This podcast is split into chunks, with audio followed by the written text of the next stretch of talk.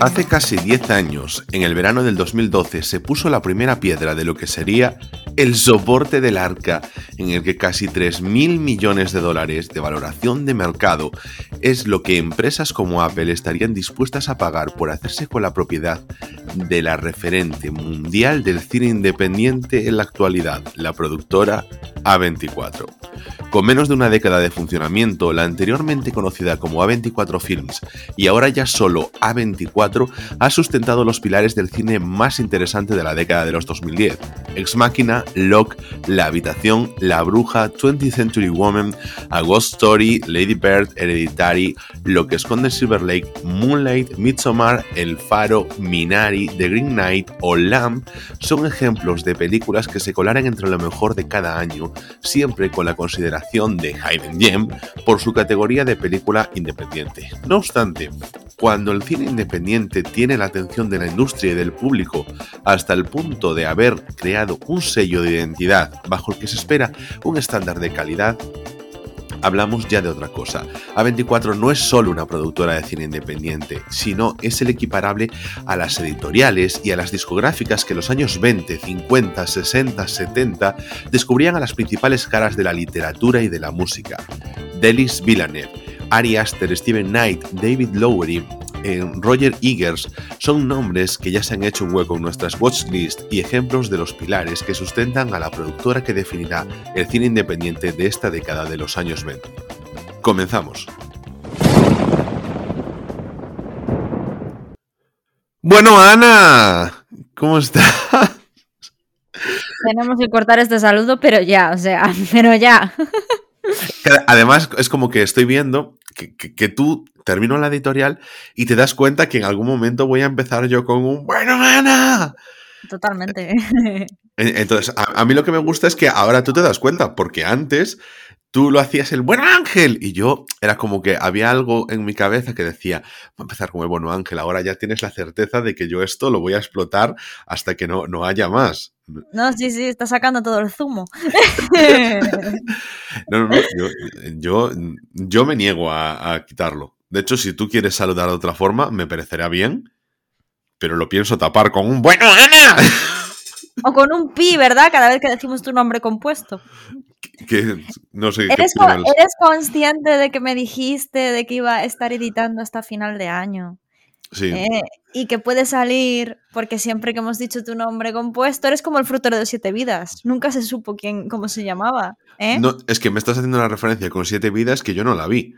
¿No viste Siete? Es verdad, siempre tenemos esta conversación. Claro, o sea, yo no he visto Siete Vidas, yo no he visto Los Serrano, o sea, he visto capítulos sueltos de Aida, pero nunca he visto la serie con la que se avecina, lo mismo. O sea, yo como muchas series así de la farándula, farándula española, o sea, de la televisión española, que es que me salió farándula así a lo loco, que no, no tengo referencia. O sea, no.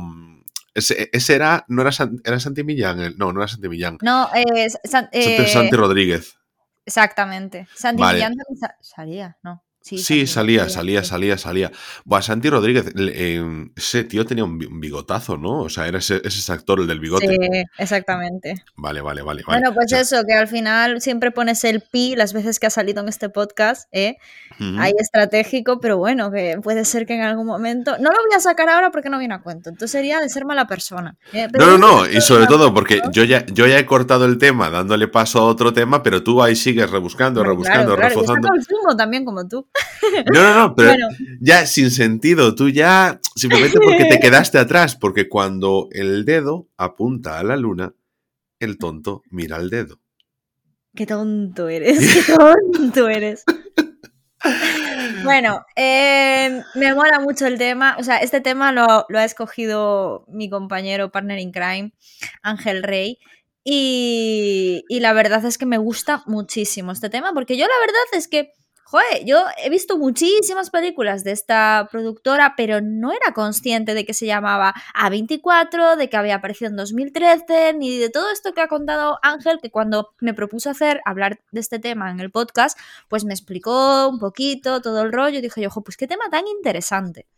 La verdad es, que, que, haya eso, una marca que esté aglutinando, o sea, todas esas películas, porque cuando empiezas es lo que decíamos, entramos en la web de 24, que eso fue lo primero que hice yo, pero ya hace un tiempo, digo yo, joder, todas las películas que yo ya había visto, o sea, porque eh, cuando mm, empezó todo el tema de Apple TV Plus, eh, y ahora lo hilaré todo, eh, que se hablaba de que va a sacar el servicio de streaming y tal, y se empezaba a hablar de que iba a estar asociado con esta compañía. Y yo, por mi interés tecnológico, me puse a cheirar. Y entonces, claro, empiezas a ver que es una productora de cine independiente, que muchas cosas que a mí me habían gustado eran de ellos, Mm, y, entonces ya me generaba interés. Luego se vio que, luego tampoco tenían, eh, tampoco sacaron más de dos cosas con, Apple, pero volvieron a salir los rumores de su asociación el año pasado, asociación entre comillas, porque cuando salió a la venta, la productora salió a la venta, salió su valoración de 2.500 a 3.000 millones de dólares y se empezó ya en los oscuros callejones de la corte a hablar sobre lo interesada que estaba Apple en comprar la productora,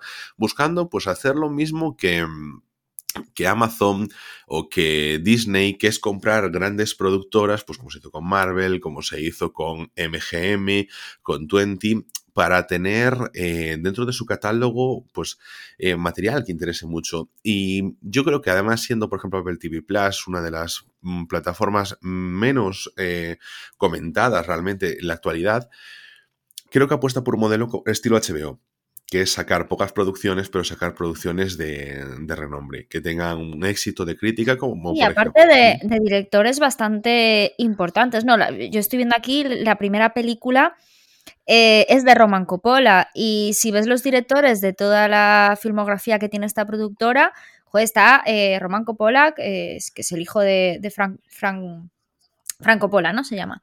Eh, Sofía Coppola, otra de, de Francis Ford Coppola. Ese. Joder, es que yo con los nombres. No, pero quiero decir que. A ver. No, lo que pasa es que lo que, lo que, lo que yo quería decir, o sea, lo que te quería decir, Ana, es que en este sentido es una productora que ya tiene una referencia en la. pero por la calidad de sus películas y por el estilo. Que, que le da entidad propia, que tiene peso, como. Y, y a mí lo que me gusta es que tiene mucho de cine de terror, eso es verdad. No, es eso, es que tienes eh, muchos elementos que, por ejemplo, tú coges, dices, industria del cine independiente en general, por ejemplo, cine independiente americano, y tienes muchas películas sueltas, etcétera, pero eh, esto es como un aglutinador, o sea, una selección de tanta calidad de contenido que puedes estar diciéndote, porque claro, tú nunca sabes, como no sigas a gente eh, suelta, pues cuál va a ser la próxima película independiente que te llame la atención, porque seguramente sea un debut de un director o una directora que como no lo tienes referenciado, no sabes que va a hacer algo interesante. Si no hay un nombre detrás que haga que las noticias lleguen a ti, ¿cómo te enteras tú? ¿Cómo vas a estar detrás? ¿Cómo no, cómo no vas, o sea, cuántas posibilidades, que son inmensas de posibilidades, que haya una película que sea de una calidad, como por ejemplo Promising Young Woman, que vimos este año, como yo eh, insisto siempre, en Crudo o Titán de Julie de Cornot, em, que se queden simplemente en unas películas que las vean cuatro gatos en internet y que quede para las bibliotecas y ya está, porque no tenga difusión ni nada y que nadie sepa siquiera que, que existen. Consiguen que películas que no no tendrían tanto, tanto boom, al final que tengan ahí como un visor, ¿no? Que llega a todo el público. Le, has dado un, sitio donde el cine independiente poder mirar y decir, oye, bueno, ya sea eso, Sofía Coppola, ya sea eh, Roman Coppola, pues decir, bueno, pues voy Greta Herwig, eh, Robert Eggers, o sea, hay un montón. Ari Aster, joder, mira lo que salió con Hereditary, o sea. Ari Aster, por ejemplo, me parece uno de esos que ha sacado eh, a24 lo ha sacado para arriba. No es un director, como te decía, esto pues como Sofía Coppola, que ya tenía sus cosas, o sea, que ya era famosa y que ha venido a A24 a apostar por este tipo de cine. Pero mira, la, película, la película que dirigió James Franco, la de, Disaster, Artist, Joder, o sea, es producida por A24 también. Pero me a, ver, me refiero a eso, me refiero que por un lado está que A24 está creando a, nuevos pilares, a gente eso, como Ari Aster, que van a ser referentes, pero que no solo es que cree a gente que pueda llegar al mainstream, sino que hace esta productora ha hecho ya desde sus comienzos con una buena presentación que gente del mainstream vaya a lo independiente, que eso es para mí lo que tiene mucho más mérito, porque por ejemplo, dentro de la película que se podrá decir X o Y, porque yo no lo voy a decir nada porque no la he visto, Spring Breakers, pero que es de lo más eh, dividido que hay en internet, de te encanta o te parece la mayor basura que hay, tienes ya gente que, mm, como Selena Gómez, que más en el mainstream no podía estar en su momento, y te apuesta por una película independiente. Tienes eso. Vanessa Huggins también. tienes, tienes, pero tienes eso a la Sofía Coppola, tienes a gente como Denis Villeneuve y que está ahí y, y que te apuestan y joder. Ya estamos hablando de dirección, pero podemos estar hablando, bueno, también de, joder, de artistas que tienes a, a caras mm, eh, de primer nivel en estas productoras independientes. Entonces, mm, esto ya no es solo que simplemente cojas cine de bajo presupuesto, sino que es una forma de hacer cine diferente. Es un lenguaje diferente, no es la superproducción, no es el blockbuster. Y esto, por ejemplo, eh, tú un tema que desarrollaste en los primeros episodios temáticos que estuvimos haciendo es bastante equiparable con lo que hace, por ejemplo, la productora Blumhouse con las películas de terror. También es otra referencia. Tú sabes que pueden ser interesantes estas películas que salgan ahí porque apuestan por otro tipo de hacer cine, hacen marca, hacen sello y las cosas que salen de allí, pues bueno, pues te puedes esperar cosas de ellas. Y en este caso... Aparte, o sea, yo lo que flipo de esta productora es que han conseguido que películas hayan entrado en los Oscar, que se los hayan llevado incluso. O sea, Minari, por ejemplo, que este año lo petó los Oscar, es de esta productora. Moonlight, si no me equivoco, se llevó el Oscar a Mejor Película, que se lo había arrebatado a La La Land cuando salió todo el rollo, todo, todo el tal. O sea, Hereditary tuvo un montón de nominaciones que dices tú, ¿desde cuándo una película de terror tiene tantas nominaciones? O sea, Mm. Eh, Larson con La Habitación, que creo que fue la que abrió la veda. de, ella, sí, sí.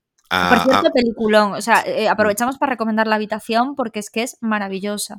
Claro, pero eso, películas que están en el circuito comercial de cines, porque, por ejemplo, Fíjate, y además como tienen ahí sus Lady Bird, Lady Bird creo que se había llevado también un montón de nominaciones, de Disaster Artist también, pero bueno.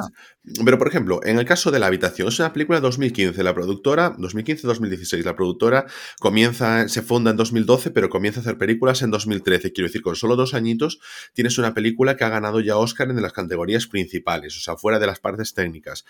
Ex Máquina, es verdad, Ex Máquina, una de nuestras películas, por lo menos de las mías favoritas, de ciencia ficción, y se llevó los Oscar también. Es cierto, no se me había olvidado. pero no, no, se llevó el Oscar como si fuese el de Oscar a mejor película. Se llevó un Oscar.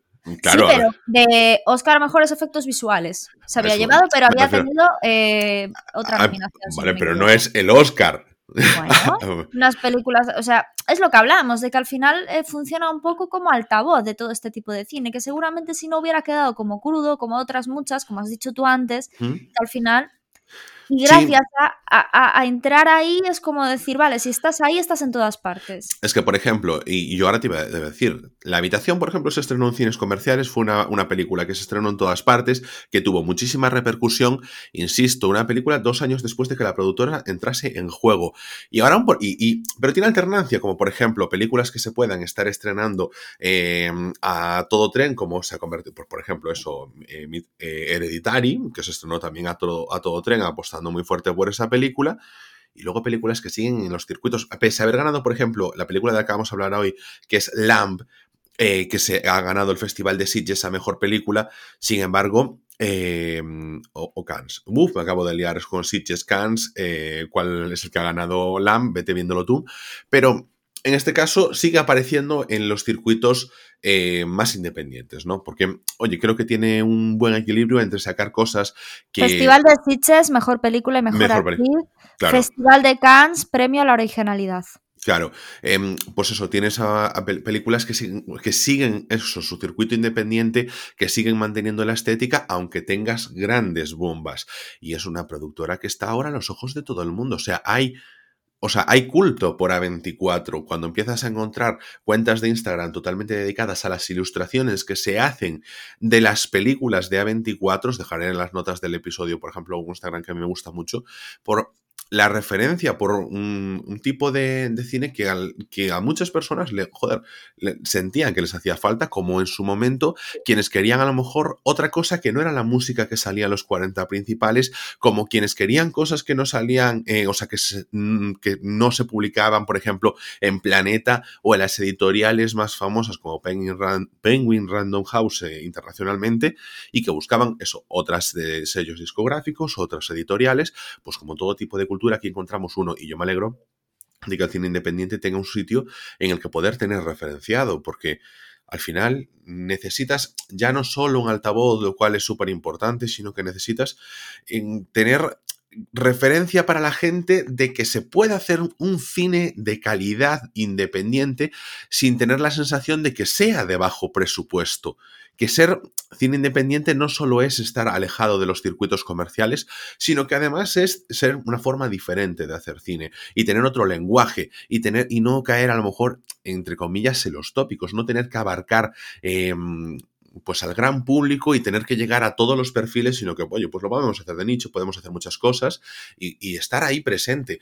Eh, yo creo que A24 en ese sentido em, es lo que nos da la referencia, lo que nos da la vara de medir de esta última década del cine independiente, porque mm, es que solo los títulos hablan por sí mismos.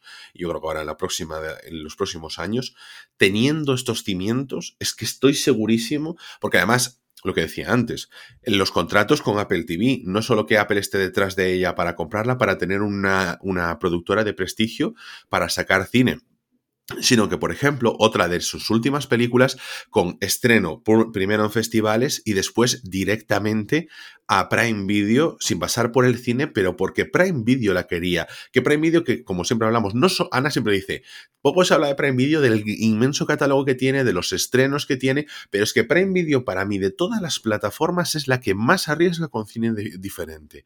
Cuando tiene que hacer alguna producción... Y te das cuenta, ¿sabes cómo me he dado cuenta yo? Haciendo zapping, en plan viendo, y dices, pues tío, yo no sabía la calidad que tiene esto de de películas y sobre todo lo que dices tú, de películas distintas, que no te tienen mm. los típicos blockbuster, que está súper bien que los, que los haya y que los tengan, pero que HBO, por ejemplo, las pelis que tiene son mucho de las típicas. Netflix tiene un poquito de todo, pero es muy comercial. Pero es que Amazon de repente te sale con una peli súper comercial, pero de repente dices, ostras, estas películas están seleccionadas con mucho mimo y con mucho tal, o sea, no sé. A mí me sorprende siempre mucho, siempre lo digo. Es que eh, ellos, no, como el negocio principal de Amazon, yo siempre lo pienso, como no es directamente el cine, dicen, venga, soltamos millones a por aquí, por aquí, compramos muchas cosas diferentes y me arriesgo a tener eso, porque me interesa tener un cierto tipo de gente viendo estas películas, porque, por ejemplo, The Green Knight, pues a lo mejor en Disney no encaja, a lo mejor en Netflix no encaja, en HBO puede ser, pero en Amazon a nadie le sorprende que esté. Y yo por eso digo, joder, bien, o sea, es una película que a lo mejor sería más para filming, pero internacionalmente, ¿dónde estaría si no? Pues no me hables del Caballero Verde de filming, por favor. A ver. Que, por cierto, ahora cuentas tú, pero de todas formas, por cierto, el Caballero Verde de Sean Connery, eh, creo que también estaba en Prime, ¿eh? porque cuando estaba buscando también me, salió por ahí por, por Prime. Bueno, en fin, nada, cuenta tu historia. A ver, yo vi el Caballero Verde, ¿vale? Y la verdad es que me dejó un poco. Eh, rollo, me explota la cabeza. O sea, es como no sé, o sea, es un poco oscura, bueno, demasiado oscura. Es que eso ya lo hablaremos luego, pero me pareció una película demasiado oscura. Yo no sé si es debido a mi televisión, pero yo había muchas escenas que no veía un pimiento. No, no, no. Y me dice, me dice mi pareja, no, es que tienes que poner bien la luz. No creo que se vea tan mal. Y yo, pero si nunca, nunca me ha pasado con ninguna película y me pasa con esta. Y deja de reírte, es que estoy viendo a la hiena esa que se está riendo, que es mi compañero. es que, es que tienes razón. ¿Quién? Pues ¿quién va a ser? Pues tu pareja. ¡Ah! Pero vamos a ver, es que yo no veía nada, yo te lo juro que había pero escenas. pero te lo estoy diciendo, o tiene razón él o tiene razón tu oftalmólogo en que te tienes que operar los ojos, ¿sabes? Es que una de las dos, porque la película se ve bien, perfectamente. De verdad, o sea, es cosa mía. Es cosa, no, es en serio, serio. serio pues entonces quitamos esta crítica, la retiramos, es un problema de mi televisión, pero vamos, que yo hubo escenas, nunca me ha pasado con ninguna película, pero con esta, que decía yo, bueno, pues nada, se deduce, se presiente. bueno, la historia es que... Pero ¿cómo no me cuentas eso antes? Porque a mí me gusta el directo, tío. o sea, que, la mitad de la película no la viste porque estaba todo oscuro. No, mitad no, joder. ay, qué exagerado. Fueron unas escenitas. Bueno, fueron unas escenitas. La historia es que la peli, jope, la verdad es que es muy oscura, o sea, ya no hablo literalmente, sino oscura en plan metafóricamente, de eh, muy, muy, muy, no sé, a mí había cosas que decía yo, pero esto, esto que me quieren decir, ¿no? O sea, a mí me sorprendió en ese sentido y la verdad que me dejó muy descolocada. Y luego, pues buscando información de la película, tal, porque no vamos a hacer spoilers, eh, buscando información de la película veo, ¿no? Que es como una adaptación de un, eh, pues de un cuento o historia relacionado todo con el rey Arturo y todo el rollo, ¿no? Y que había una versión de eh, El Caballero Verde de 1978, si no me equivoco, protagonizada por Sean Connery. Dije yo, bueno, pues quizás para que me quede bien clara la película esta, voy a ver, pues, de dónde viene, ¿no? La, la predecesora. Bueno, pues, qué horror de película. O sea, a mí no me había disgustado el Caballero Verde de A24, en absoluto. O sea, no es que me haya encantado, pero no me disgustó en absoluto. Bueno, pues después de ver El Caballero Verde de la de Sin Connery, como que se me afeó todo tanto porque es tan mala, tan mala, tan mala. O sea, era la típica película, o sea, no sé, eh, Eulogio, Eulogio era Ángel, el que hace los vídeos estos de parodias de películas, que sale haciendo la parodia. Lo, Eulogio. Eso, bueno, pues como yo siempre digo los nombres al revés, lo, Eulogio, vale que sale haciendo las parodias de las películas de ninjas, que para mí es uno de los mejores vídeos de internet de la historia. Vale, pues yo en algún momento me sentí yo, esto parece un vídeo de estos, o sea, a mí me tienen que estar tomando el pelo. La historia es que aguante toda la película. ¿eh? Cierto es que mi cabeza a veces desconectaba. y la verdad es que tal. Entonces, es como que debido a, eso que, se me dio por decir, venga, veo la película de la, de la predecesora y me pongo con ello. Es como que se me empañó un poco eh, todo lo referente a, esta nueva película, ¿no? De, de, Green Knight. A mí, la verdad, Ángel. Mm,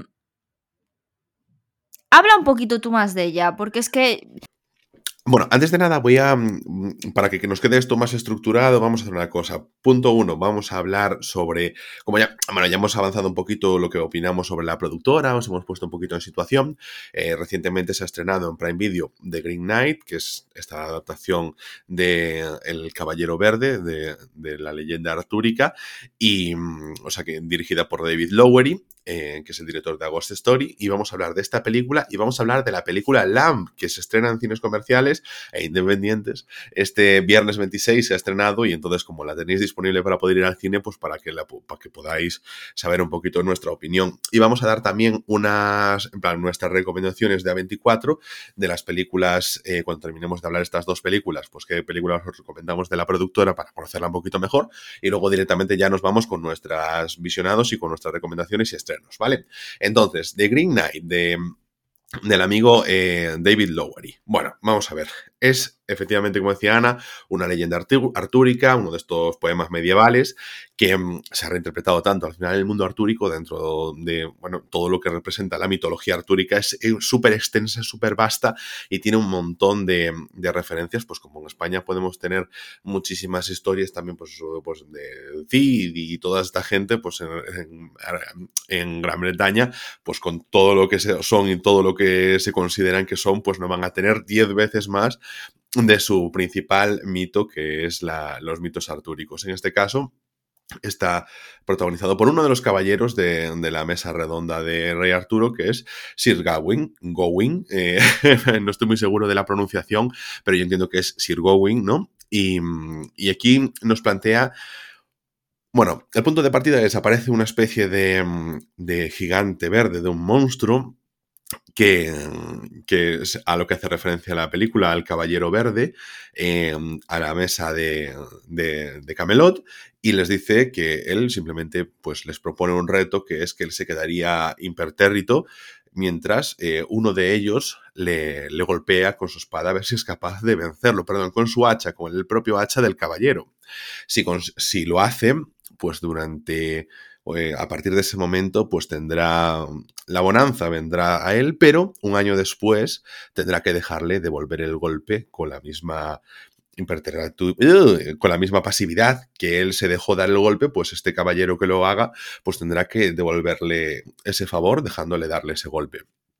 Entonces, entre todos, de entre todos los caballeros que hay allí, ninguno acepta porque se huelen que hay gato encerrado, o sea que las cosas no, no son tan sencillas, pero sí, eh, Sir Gawain, que es aspirante a caballero, decide pues tomar eh, el hacha de este monstruo y cortar la cabeza. El monstruo, pues...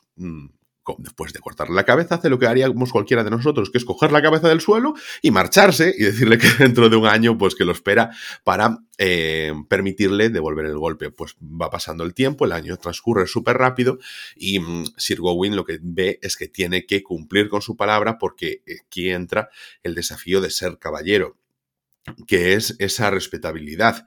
Entonces, mm, él pues empieza un viaje en el que tiene que pasar ciertas pruebas hasta poder llegar a donde está este caballero verde, este monstruo, y que este, pues, con la misma hacha con la que él le cortó la cabeza, pues le devuelva ese mismo golpe. A ver, esto va sobre la. Es una película que va sobre las. O sea, sobre la prueba de las tentaciones, de cómo tú pues, puedes querer conseguir algo muy rápido y decir, bueno, pues tomo el camino rápido, aunque tenga consecuencias, aunque sé, todo el mundo sabe que muchas veces los caminos rápidos, pues. Eh, tienen contrapartidas porque nadie da duros a cambio de pesetas y en este caso es lo que nos cuenta esta moraleja que sí es que es un, es un viaje en el que él tiene que demostrar si realmente eh, pues es un caballero eh, honorable y es un caballero noble y, demostrar que realmente merece ser un caballero ¿no? de, del rey Arturo. Entonces, durante ese camino él se va como conociendo a sí mismo y poniéndose en ciertas pruebas, ¿no? Lo que pasa es que llega ese final en el que no sabes bien eh, si ha cogido un camino u otro. Se ve como las dos variantes, ¿no? Se ve no, como... no, no. Él, él lo que. a ver, llegando hacia el final, hacia los spoilers, porque yo creo que lo tengo, yo lo tengo bastante claro. O sea, él simplemente, después de pasar por. De forma casual, entre comillas, se encuentra con todas esas pruebas. No es que tampoco las vaya él buscando. Él, de camino a encontrarse con su destino, eh, lo que se encuentra con esas pruebas que, bueno, redundantemente, pues ponen a prueba lo que él en teoría es durante ese año tendría que haber aprendido para poder justificarse ante sí mismo el ser un caballero. Esa, la lealtad, la bondad, la respetabilidad con sus anfitriones, por ejemplo, que tiene una escena que supone con eso, y luego eh, encontrarse con su destino y ajustar cuentas con ese eh, caballero verde durante la película se nos muestra también una cosa. Sí, bueno, y demostrar su palabra, porque una de las cosas que siempre tienen los caballeros es que mm. son hombres de palabra, demostrar la palabra de decir, vale, tú me has cortado la cabeza, pero dentro de un año yo te la corto a ti, a ver si aguantas ahí. Y ahí esa es la prueba de fuego, ahí vas a mm. demostrar si tú cumples tu palabra. Exacto, esa es la prueba final, pero además hay una cosa muy interesante en la película porque te plantea que la madre de este caballero, que hace referencia a que es Morgana, Em, que bueno, ya haciendo aquí más referencias artúricas, le da una faja que dice, con esta faja tú em, podrás evitar cualquier mal, te enfrentarás al caballero verde y volverás.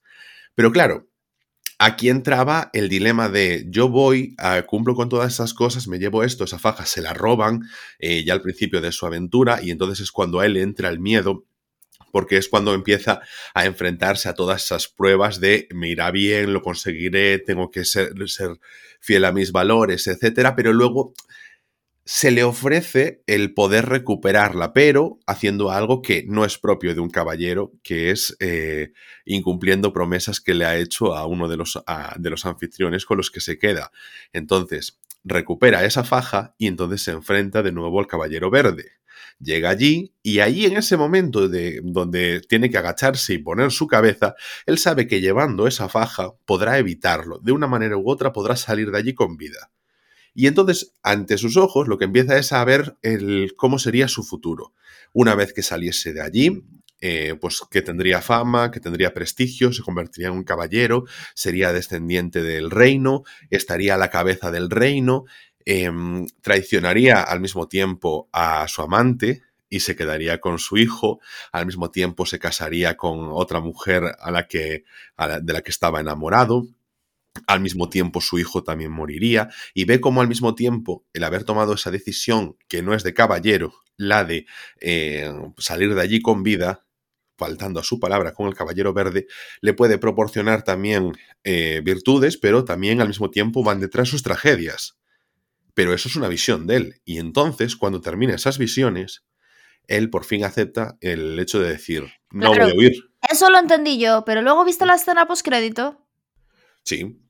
Claro, entonces en la escena postcrédito que yo flipé, porque yo no sabía que la tenía, y busqué en internet y no había, solamente había información en inglés del tema ese. Bueno, la historia es que aparece la mm, escena postcrédito y se ve a la niña que aparecía en una de esas visiones, que era la hija que tenía con esa nueva chica, no su amante a la que traicionó, sino esa otra que hubiera tenido si no hubiera sido honorable y todo lo del rollo, recogiendo la corona que supuestamente estaba en el suelo debido a que, eh, como no fue un caballero con honor, pues eh, pasado un tiempo, cuando él se quita esa faja, le, la cabeza le sale volando, ¿no?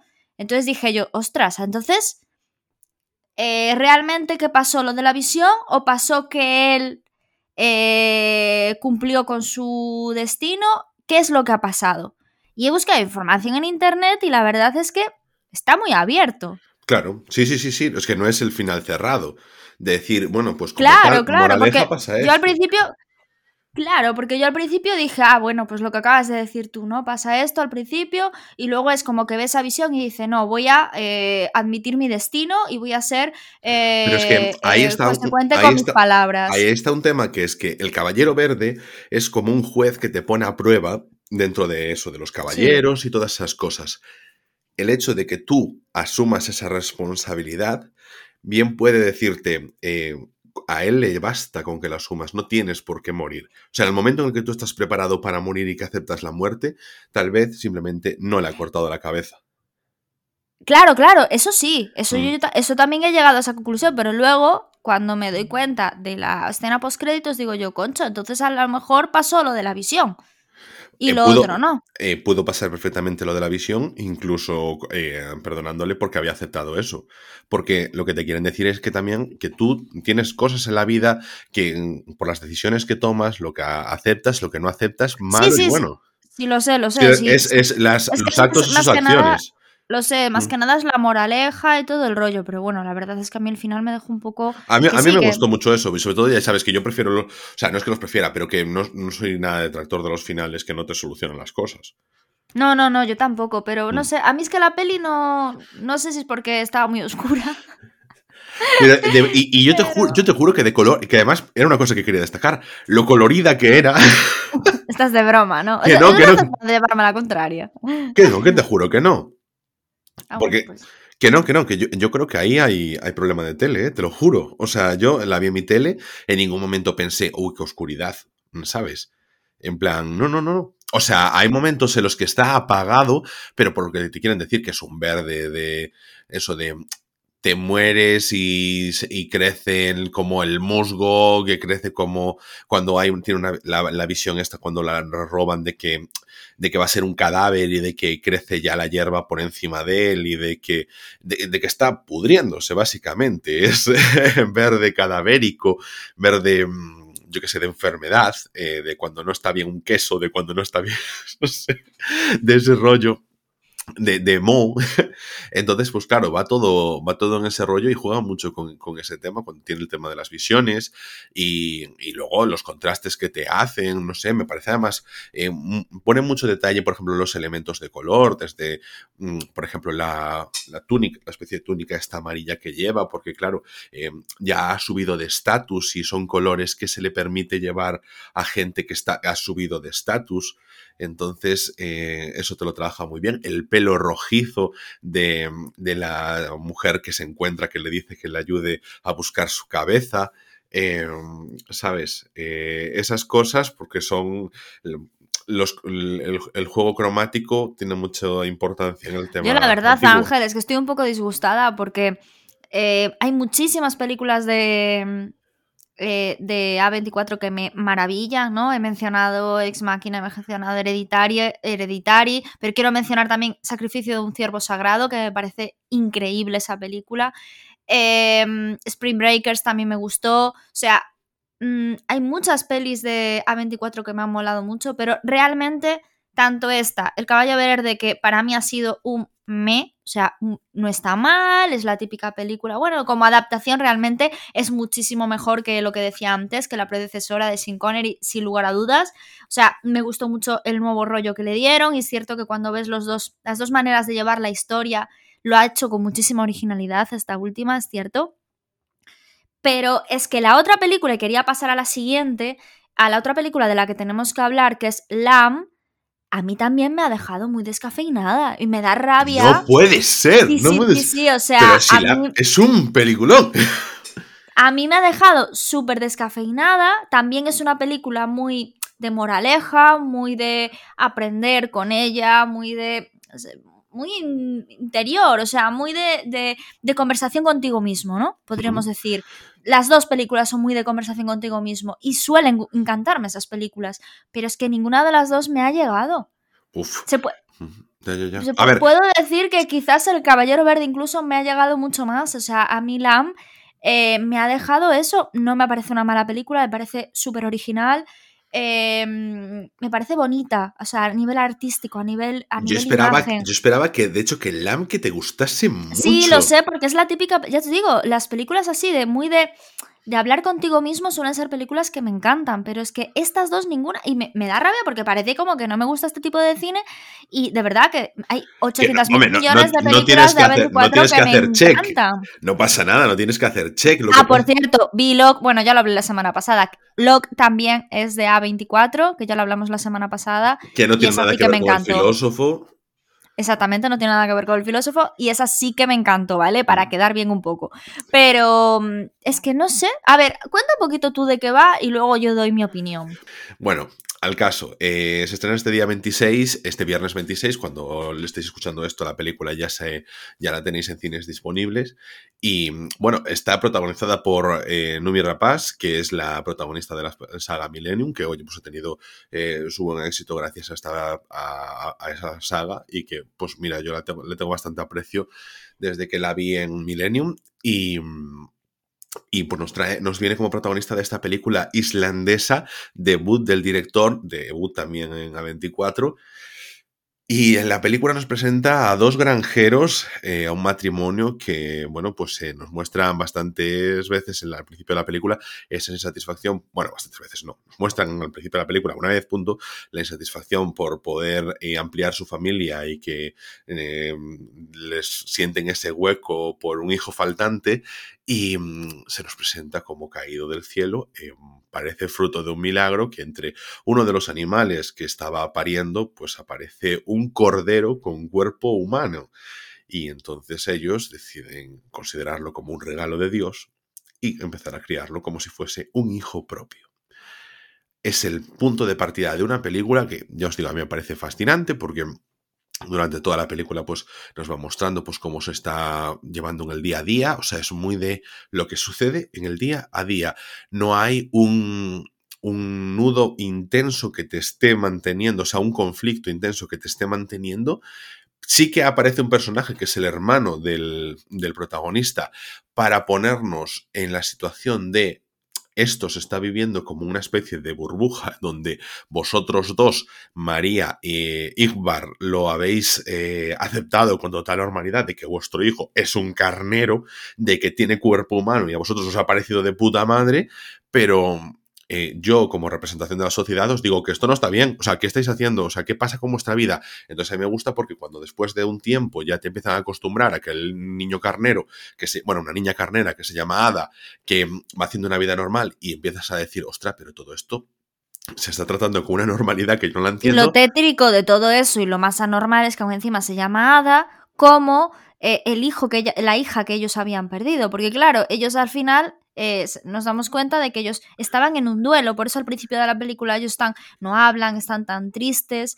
Porque ellos estaban en el duelo Mm. de la pérdida esa de su hijo. De Claro, su hija. claro, Y le este es, este otro Ada, le llaman Ada como a su hija difunta. O sea, que eso aún es más enfermizo aún todavía. Mm, bueno, claro, pero ellos, pues por la gracia de Dios, porque eh, pues eh, también se nos muestra varias veces, pues eso que son religiosos, ¿no? Pues por la gracia de Dios les ha venido un carnero, pues el carnero, que es al final el sacrificio de los dioses, está muy presente en la religión, todo el tema, tiene mucho que ver con eso pero también tiene que ver mucho el carnero con, con, el, eh, con Satán y todo el tema, como bien luego veremos, porque pese a que tenemos por un lado eso de vivir en una burbuja, de aceptar eso que ha pasado, ellos como viven en Islandia, perdidos de la mano de Dios, ya siendo lo que es Islandia, pues no tienen mucha interacción con el resto del mundo y tratan eso, pues lo acaban convirtiendo en normal y viene ese hermano a poner las dosis de realidad y a enfrentarnos con la cosa de si somos felices nosotros, ¿por qué tienes que venir tú a decir nada? O sea, de verdad, ¿por qué te metes en nuestra vida en esto? Y el hermano, pues como que hace que ellos también se den cuenta, empiecen a pensar un poquito sobre la situación que están viviendo. Entonces eso me gusta cómo va ese filo de realidad. Pero durante toda la película y hasta muy al final no, no explota eso, viene todo el tema de esto es un regalo envenenado, porque, bueno, un regalo envenenado, esto mm, vosotros lo habéis quedado, no era vuestro, y aquí, pues, os habéis creído en el derecho de, de coger a la cría de otro animal y apropiároslo como, como vuestro. Eh, y aparte, el final de la peli, no lo cuentes porque todavía están en cines, esta sí que no la cuentes. Sí, sí, sí. Eh, esta película hace mucho metáfora con el tema de la naturaleza, que al final la mm. naturaleza, la frase típica que dice que siempre se cobra, ¿no? Lo que, lo que el humano hace, que eh, siempre nos lo va a devolver, ¿no? Cuando construimos casas al lado de un río o cogemos el espacio del mar, el mar siempre recupera el espacio perdido y al final, pues todos los todos los desastres naturales muchas veces vienen condicionados por la contaminación que nosotros mismos provocamos, ¿no? Entonces, eh, es una película muy, muy intimista y también con muchísima consideración por la naturaleza. Al final, Islandia también es un país, yo creo que, que, mm, que es muy natural, porque al final hay si había que coger un escenario tenía que ser Islandia. Exactamente, te imaginas Alaska, te imaginas Islandia, o sea, sitios en los que eh, eh, la, mano humana no ha pasado por allí, o sea, no hay grandes urbanizaciones destruyendo el paisaje. En España, pues quizás sería el Pirineo, ¿no? Allí entre las montañas y los valles. Pues eh, una cosa así, ¿no? Entonces, al final, eh, es gente que tiene muchísimo contacto con la naturaleza diariamente, porque estamos hablando de que muchos niños de las ciudades eh, llegan a los 18 años sin haber visto una vaca en su vida. Y eso pasa, o sea, nosotros lo vemos raro porque quizás somos gallegos o porque quizás hemos tenido pueblo y las vacas es algo que vemos muy a menudo, pero hay muchos niños y yo lo descubrí una vez con una bueno, un rollo de, por, trabajo y tal, em, una persona que trabajaba en Puleva que nos decía que en Barcelona había niños que no habían visto una vaca en su vida, que no sabían prácticamente ni lo que era, que pensaban que era como un dibujo animado. O sea, es muy heavy. Entonces, al final, eh, es, eso, yo creo que es una película, por así decirlo, como muy ecologista, ¿no? Y comprometida con, e, con todo eso. Esa es una vertiente también, que, que, además que está muy, muy explotada. O sea, la película, yo creo que como está toda la parte de quitarle a una madre a su hijo y te lo quedas tú y todo ese tema. Se puede hablar de, las de lo que se hace con los terneros, de claro, aquí, las vacas. Aquí está el tema de que no es una pareja cualquiera, sino que es una pareja evidentemente de ganaderos. Hombre, también son los propicios para que se encuentre con el nacimiento de una tal. Pero podría haberse pasado con una familia de pues eh, agricultores y que se lo encontrasen en una cuna, yo que sé, como Moisés.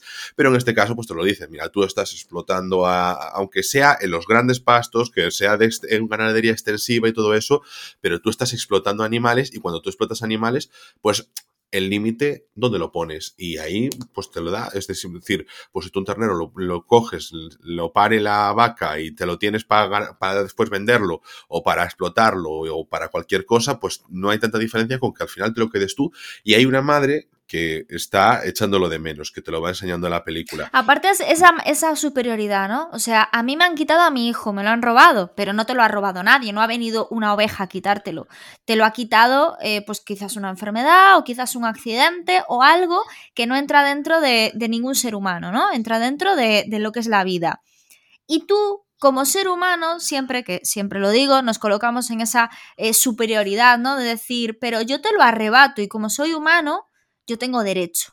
Hmm. Yo te lo arrebato, no ha venido la naturaleza que pues que hubo un accidente y tu hijo se ha muerto, no, o sea, yo como ser humano te lo arrebato y nos creemos siempre con muchísimos más derechos que los demás. Y en la película yo creo que lo que también nos dice es tú tenías que haber pasado con tu duelo y por pasar por tu duelo no tienes que hacer a otros pasar por lo mismo o hacerles daño. Hmm. Y, al final es eso, es como yo creo que es un poco la película a mí en ese sentido me recordaba al, Caballero Verde es, que un juicio, es exactamente porque en este caso camino que tienes que pasar hasta llegar al juicio final no es el juez de los caballeros sino que en este caso es una representación pues de Satanás en una familia cristiana y todo el tema, porque se ve con el padre del carnero, porque es una representación de eso, de Satanás, porque es así, llegando a la... sí, o sea, me estás poniendo una cara.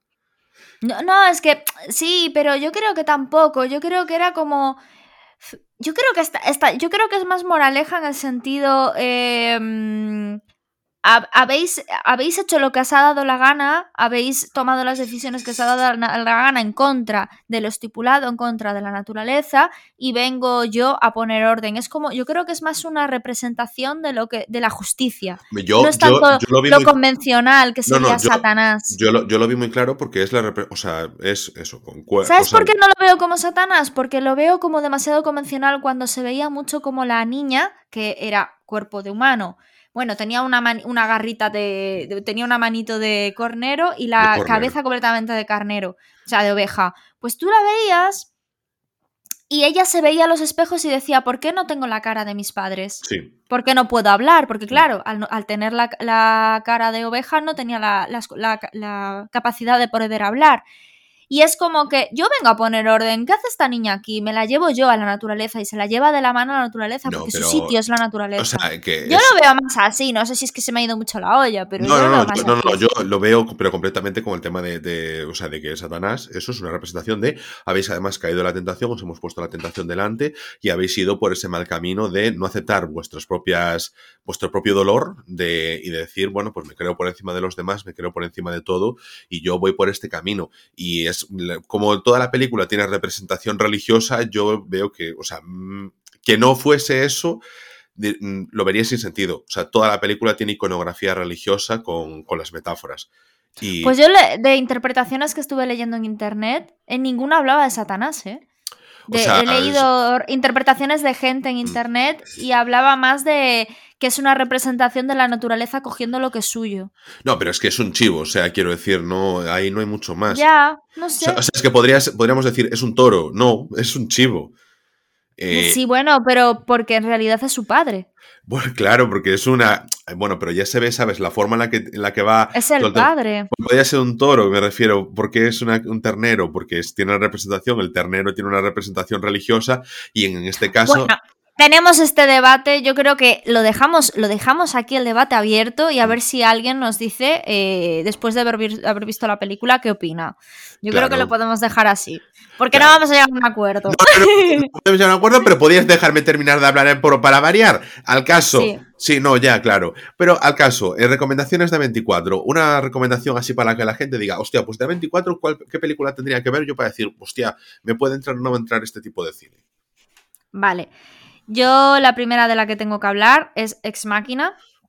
Me parece que es uno de los mejores guiones de los últimos tiempos. Estuvo nominada a Mejor Guión, que ya lo comprobé. Se llevó el Oscar a Mejores Efectos Especiales. Estuvo nominada a Mejor Guión.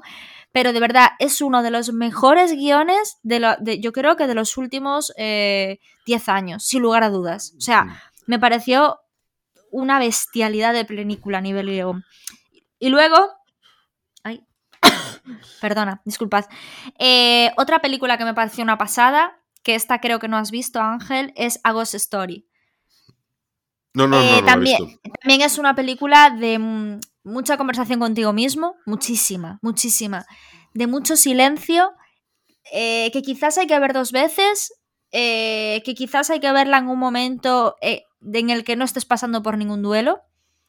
Y, y es una película que también habla del duelo, igual que Lamb, pero es preciosa a nivel visual, es preciosa a nivel sentimientos, es preciosa a nivel actuaciones. Y ese final que si de verdad eh, consigues engancharte, te tienes que enganchar a la peli para, que se, para entender el final, ¿no?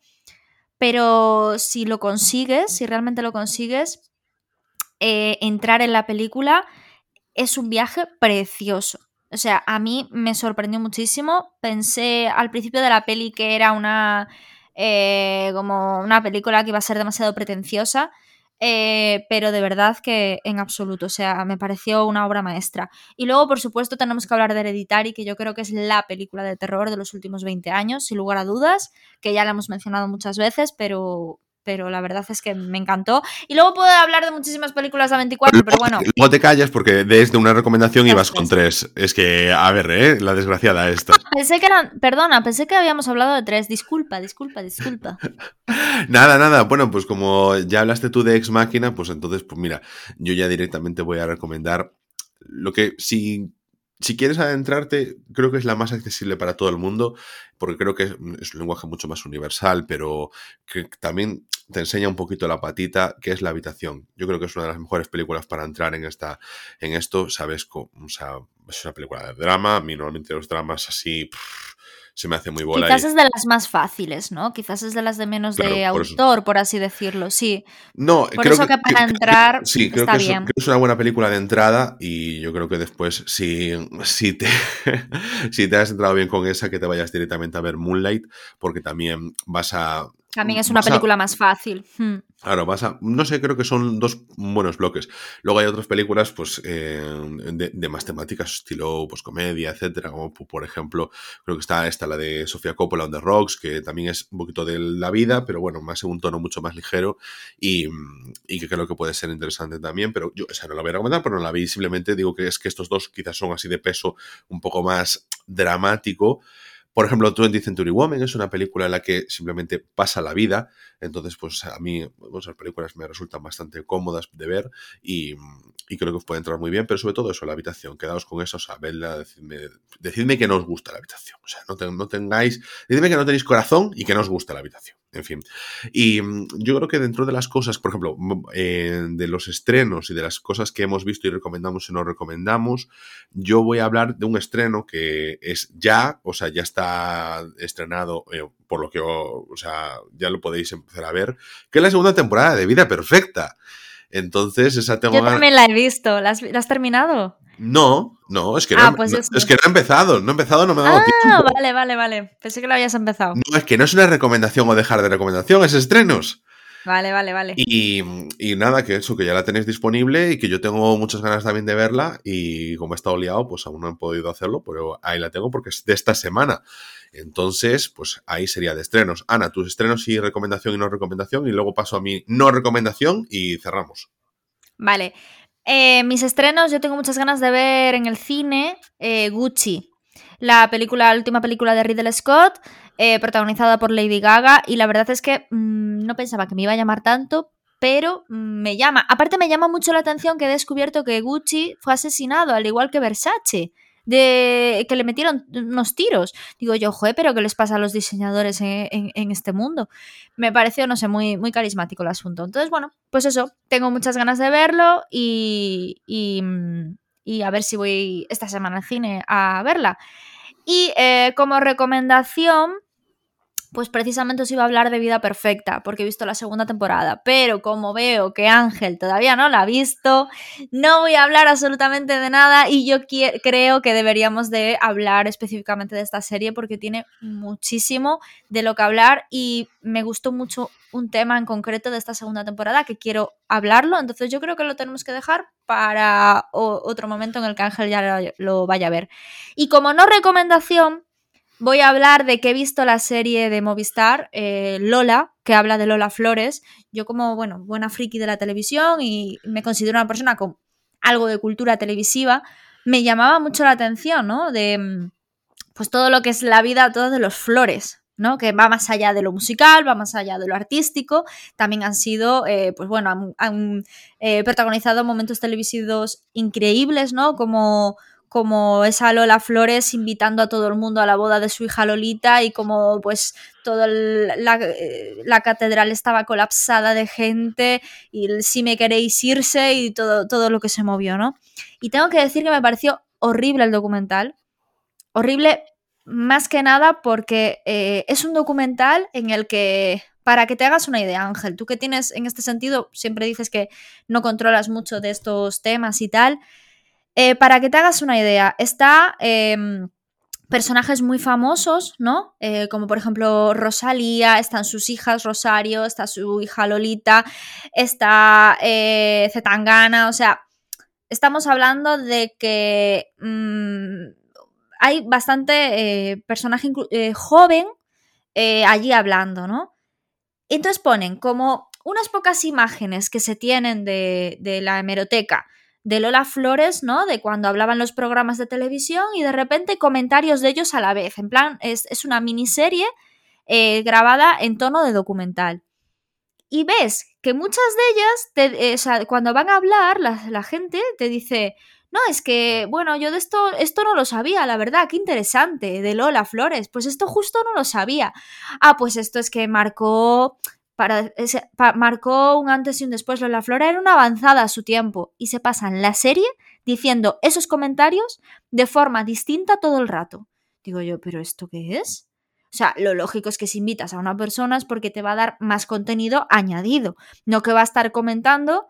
Eh, es que fue una adelantada a su tiempo, viendo el vídeo y comentando, ah, pues eso no lo sabía, pues me parece muy bien, o sea, ¿Por qué? Por poner a Rosalía. Es que Rosalía, la pobre, que yo creo que no tiene culpa de ninguna, pero es que no, no aportaban nada, nada. Lo que decían no aportaban nada. Entonces yo decía, para eso me ponéis unos, unos vídeos de Lola Flores bien editados, todos seguidos, que solamente, solamente hablan las hijas contando anécdotas propias de ellas que no se sepan o que se sepan, pero contadas por ellas que lo vivieron, pero no me pongáis a personajes que Mm, sí, conocen a Lola Flores, eh, tienen nociones de Lola Flores tanto como puede tener cualquier fan.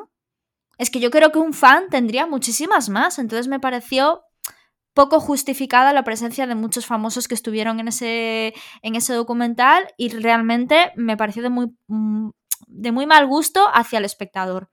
Y la vi entera, ¿eh? Porque era cortita, la vi entera y dije yo a ver si mejora, a ver si mejora, a ver si mejora, porque tampoco quería hacer una crítica sin fundamento, pero me pareció de muy mal gusto. De verdad os lo digo. Muy bien, pues eh, yo creo que para los fans de Lola Flores ahora mismo te estarán dando like por lo que me cuentas, pero... No, pero a ver, no, no es por... Bueno, no lo sé, o sea, no sé si lo dices en plan ironía. No, no, no, no, no, que lo digo de verdad, lo digo de verdad. Ah, vale, vale, vale, vale, vale. No, porque, jope, yo no, no tengo nada en contra de Lola, al contrario, ¿sabes? Para una vez que tienes que ser literal, otra vez. es Que, soy yo buen compañero y esas cosas y, tú nada. Pues bueno, en fin, eh, esta es la consideración a la que se me tiene. No se me valora. Bueno, pero no te preocupes porque ya me van a valorar mucho menos ahora eh, con la no recomendación que voy a hacer. Uy, que se me va el auricular. Es que ya saben que esto va a ser malo, el auricular. Vamos a ver. Mm, yo vengo a traer una no recomendación porque recientemente he ido al cine a volver a ver una película y quiero no recomendarla. Y estoy hablando de una película querido por todo el mundo, la cara que me pone Ana, es en plan, no lo hagas, no lo hagas, pero quiero no recomendar Harry Potter y la piedra filosofal. Lo ha hecho, lo ha hecho. es que, vamos a ver, puede ser la peor película de Harry Potter. Y eso que las últimas películas no son muy buenas, pero es que al final, cuando ves la piedra filosofal, con ojos de adulto, empieza a desmontarse por todas partes. La película tiene tantos fallos por todas partes, pero yo puedo, pero además no, no, me voy a quedar en tiene fallos y simplemente decir tiene fallos, que es como no decir nada. Decir eso, no decir nada es lo mismo, pero es una presentación bastante pobre en general.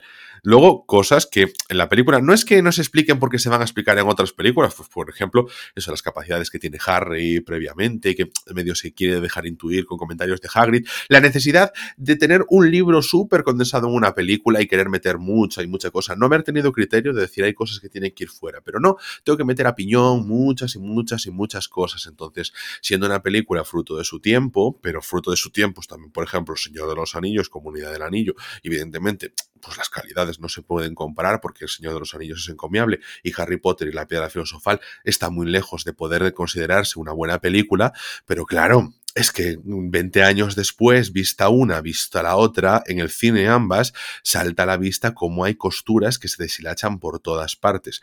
Y hay que una persona que le gusta Harry Potter, pero que bueno, que puede ser perfectamente crítico de, oye, con unos ojos de adulto quitada el velo de la nostalgia, podemos decir que Harry Potter y la piedra filosofal tuvo suerte de estrenarse cuando se estrenó, porque ahora no pasaría la nota de corte. Así que con esto podemos terminar por hoy. Recordad que estamos disponibles en Spotify, en Evox, en Apple, Apple, Google y Amazon Podcast y en casi cualquier aplicación de podcast. Podéis contactar con nosotros en arroba rayospodcast, la nueva y flamante cuenta oficial del podcast en Twitter y nosotros nos veremos aquí mismo en siete días en Rayos y Retrócanos, el podcast.